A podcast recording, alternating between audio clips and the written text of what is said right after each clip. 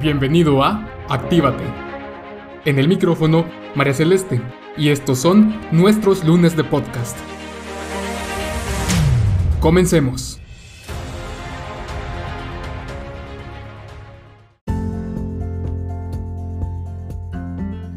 Hola gente activa, ¿cómo están? Gracias por acompañarme un lunes más en nuestros lunes de podcast. Saben que al inicio de la pandemia una persona me preguntó si era normal tener pánico escénico ahora en Zoom por el teletrabajo. Y en ese punto yo tenía la respuesta sin titubear para responderle, pero siguió hablando y me terminó diciendo, antes a mí no me daba miedo hablar en público, presencial, pero ahora me pongo muy nervioso cuando se trata de Zoom o Google Meets o cualquier plataforma que me toca utilizar. Entonces mis palabras se esfumaron y ya la, respuesta ya no era tan evidente, ¿saben? Y dije, mm, qué interesante. Porque sí, esto está muy interesante porque antes podíamos dividir a las personas en dos grupos. Muy fácilmente podíamos identificar a las personas que se les facilitaba mucho hablar en público y a los que les daba cierto temor o les ponía algo nervioso hasta llegar tal vez a un pánico escénico. Pero ahora llega un nuevo grupo que son los que han adoptado, diría yo, una mayor afinidad hablar en público presencial o virtual. ¿Y cómo así? Tal vez aquí ya eh, me hice un revoltijo. Pero resulta que así como hay personas que prefieren una sala de reunión que un Zoom, también hay otro grupo de personas que descubrió que prefería un Zoom que un auditorium. Y de hecho es normal. Entonces, pues la respuesta a esta persona es sí, es normal, porque cada quien tiene sus preferencias y descubre con qué modalidad se siente más cómodo. Aquí yo creo que lo importante es que no nos adueñemos de una modalidad, especialmente ahora que comenzamos a vivir de forma más híbrida. Tenemos que ser capaces de adaptarnos a la situación y a los requerimientos. No podemos decir, bueno, me gustaría que este seminario fuera presencial, cuando la situación no lo está permitiendo y dejar ir una oportunidad solo porque no me siento cómodo hablando en una plataforma virtual. Podría ser un caso contrario, decir, hey, ¿por qué no lo hacemos virtual cuando se podría hacer presencial, que tal vez va a ser un toque más cálido, es un grupo muy pequeño, existe la posibilidad.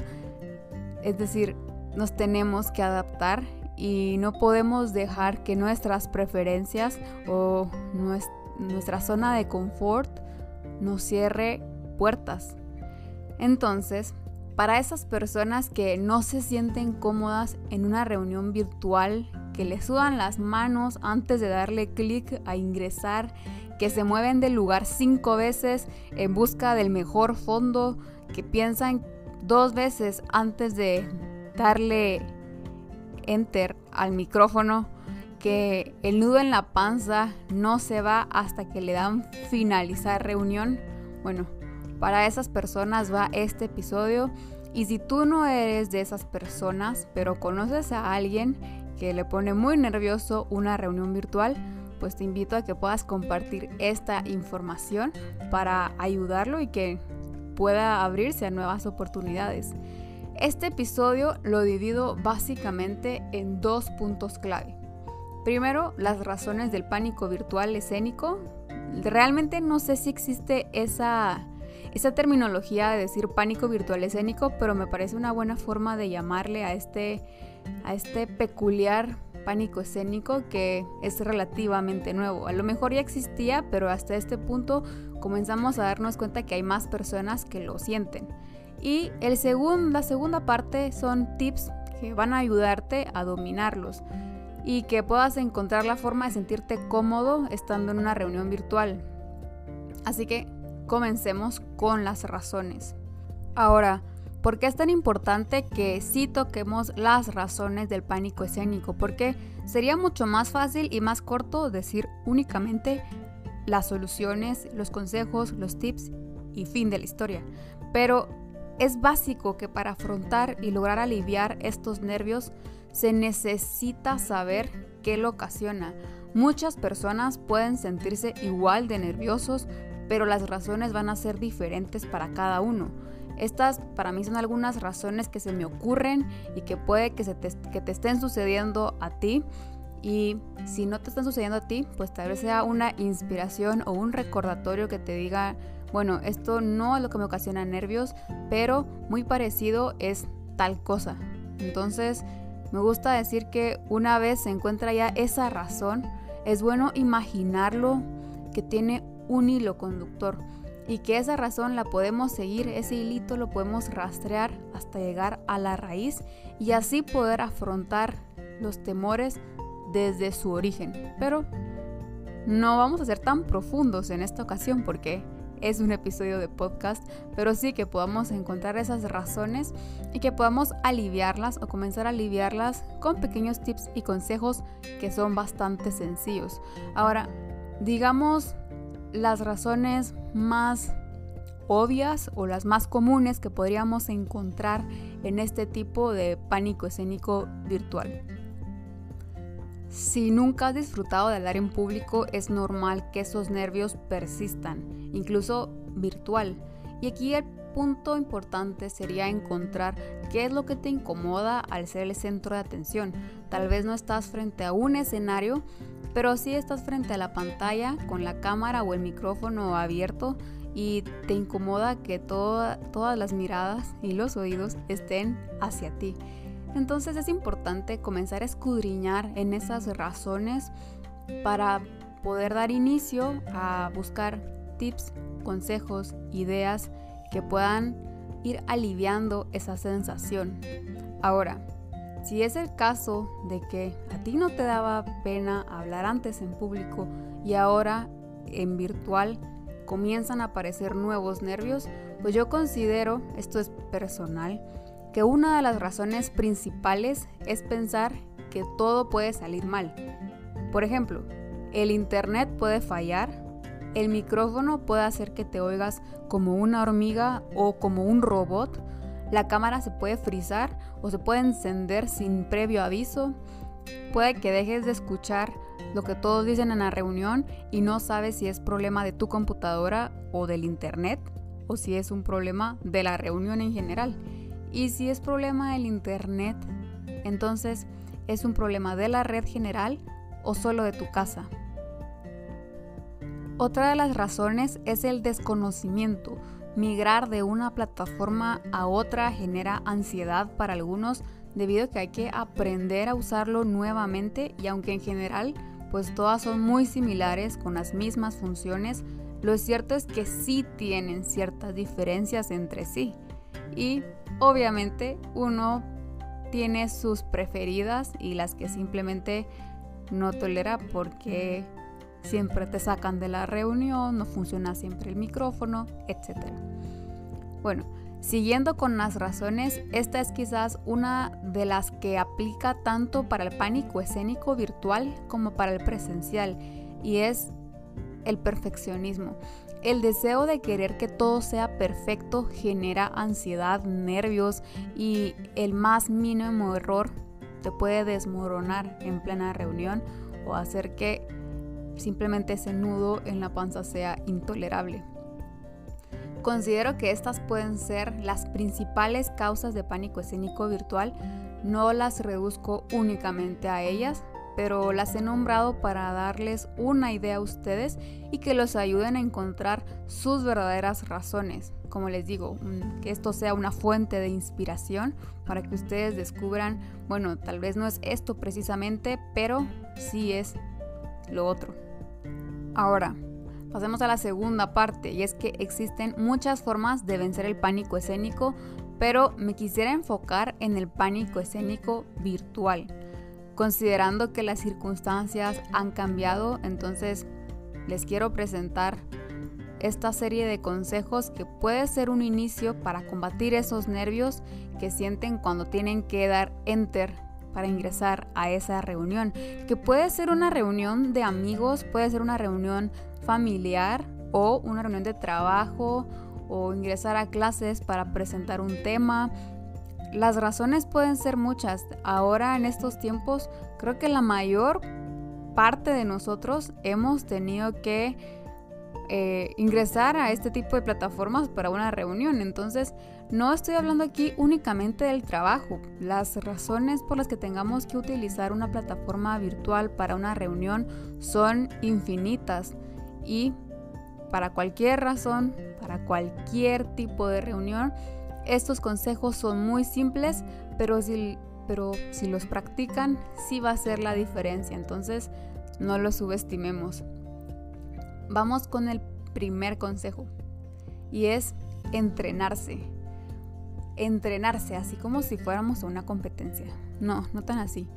Miren, muchas plataformas tienen la opción de grabar la reunión, así que ustedes pueden hacer una reunión solo con ustedes y leer un artículo de una revista, de un blog frente a la cámara y luego ustedes descargan esa grabación y van a poder comenzar a observar en qué les gustaría trabajar, empezar a ver, bueno, hablo muy despacio o estoy hablando muy rápido o no se me entiende, no se me escucha, estoy muy seria, no estoy viendo a la cámara.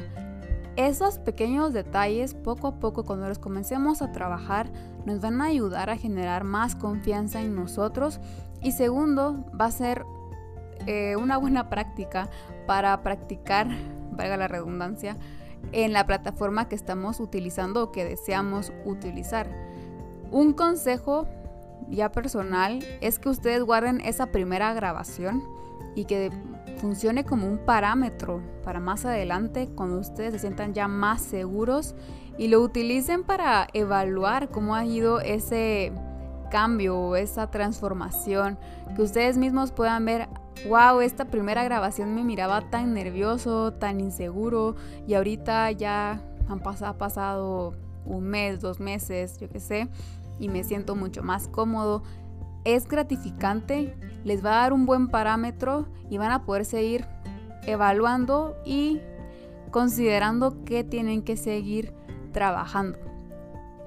El segundo consejo es que si no estás seguro de dónde ubicarte porque no sabes qué fondo es el mejor y eso te pone muy nervioso, un consejo es que busques un fondo liso y de un color claro. Y si hablamos de iluminación, que sea una iluminación natural, cerca de una ventana, o si es con luz artificial, pues que sea suficiente luz para iluminarte y que no se te vea la sombra. Hablando de sombras, ¿ustedes han visto los programas de criminología en donde entrevistan a cierta persona y no quiere revelar, no quiere revelar su identidad y se ve solo su sombra? Bueno, no queremos ser ese tipo de personas para una sesión de una sesión virtual, entonces no nos coloquemos a contraluz, es decir, no utilicemos una ventana de fondo o no coloquemos la iluminación atrás de nosotros. Un consejo es que si no tienes tal vez tan buena iluminación en el salón en donde estás, no hay luz natural, este es un tip que funciona bastante bien, es que coloques ya sea una lámpara o el flash de tu celular frente a la cámara de tu, bueno, más bien atrás de tu computadora para que te ilumine el rostro. Entonces la luz va a llegar directamente a ti. Si es muy fuerte el foco, puedes suavizarlo con papel mantequilla o con... Sí, papel mantequilla funciona bastante bien. Papel de, cal, de calco para calcar también puede funcionar para que no te moleste mucho los ojos. Pero sí es importante una buena iluminación y un fondo, pues digamos que liso, ordenado, te va a dar mucha más seguridad y no vas a estar pensando constantemente, tengo que cambiar de, lugar. Estar, estará este apropiado. Un fondo liso nunca va a fallar para cualquier tipo de reunión que tengas. El tercer consejo es que antes de entrar a una reunión verifiques la velocidad de tu internet con un speed test que se puede hacer en línea. Speed test prueba de velocidad. Entonces de esta forma vas a estar más seguro de saber, bueno, tengo una buena señal y si observas que no tienes la mejor velocidad, pues todavía estás a tiempo de reiniciar el internet, el router o de llamar a tu servicio de, de red para que puedan cambiarte de línea, de canal o hagan alguna mejora para que entres con una velocidad óptima. Es complicado, especialmente para los países del tercer mundo. El Internet realmente es un tema controversial porque en el área empresarial el Internet es bastante bueno, pero cuando vamos a un Internet doméstico la calidad baja increíblemente. Así que en este caso yo les diría también, pues es de ser, de ser pacientes.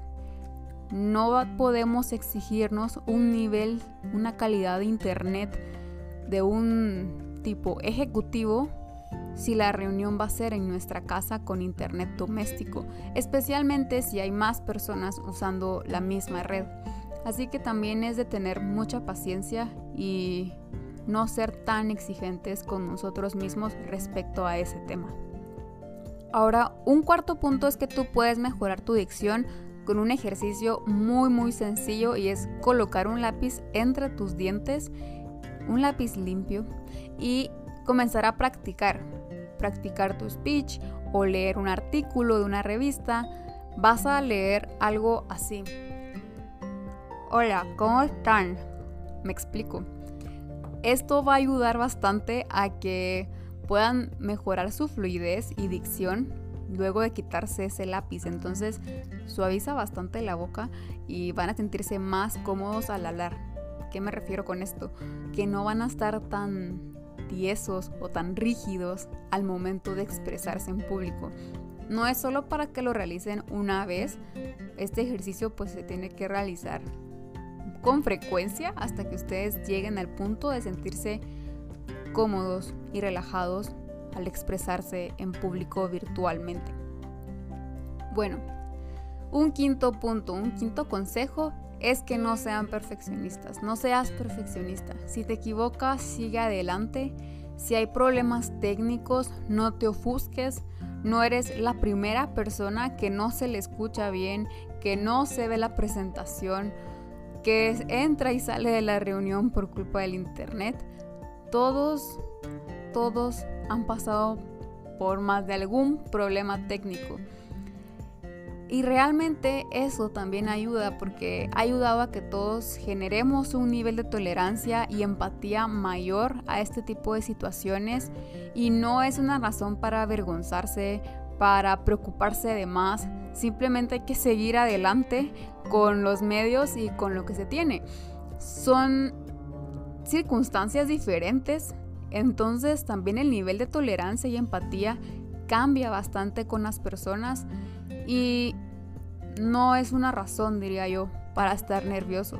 Porque no importa cuánto nos preparemos, al final hay muchas cosas que van a estar fuera de nuestro control y no podemos limitarnos a sentir que si eso sale mal todo se arruinó, porque simplemente no estaba en nuestras manos. Así que Dejemos el perfeccionismo a un lado porque si no, no vamos a poder avanzar.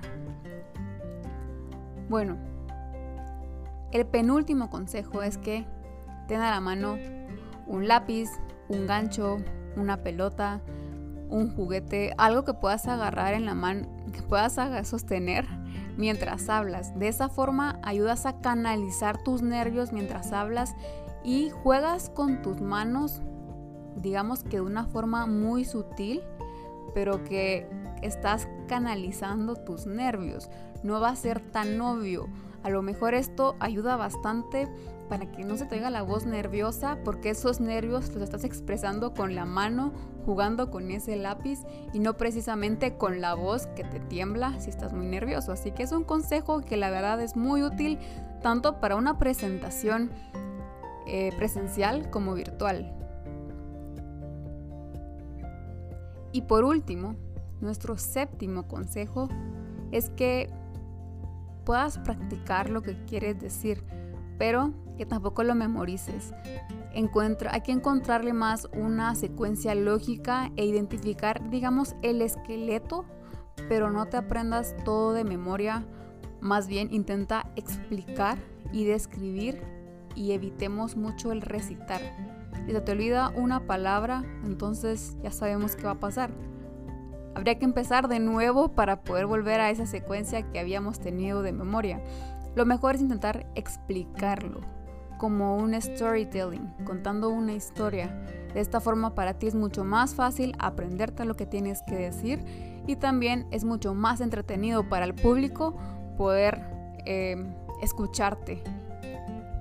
Y un último consejo, bueno, digamos que este va a ser un bonus, es que si tú tienes que preparar una presentación, asegúrate de que sea dinámica, es decir, menos texto más imágenes gráficas y tablas y no te quedes en una diapositiva por más de un minuto porque vas a ir perdiendo interés de las personas.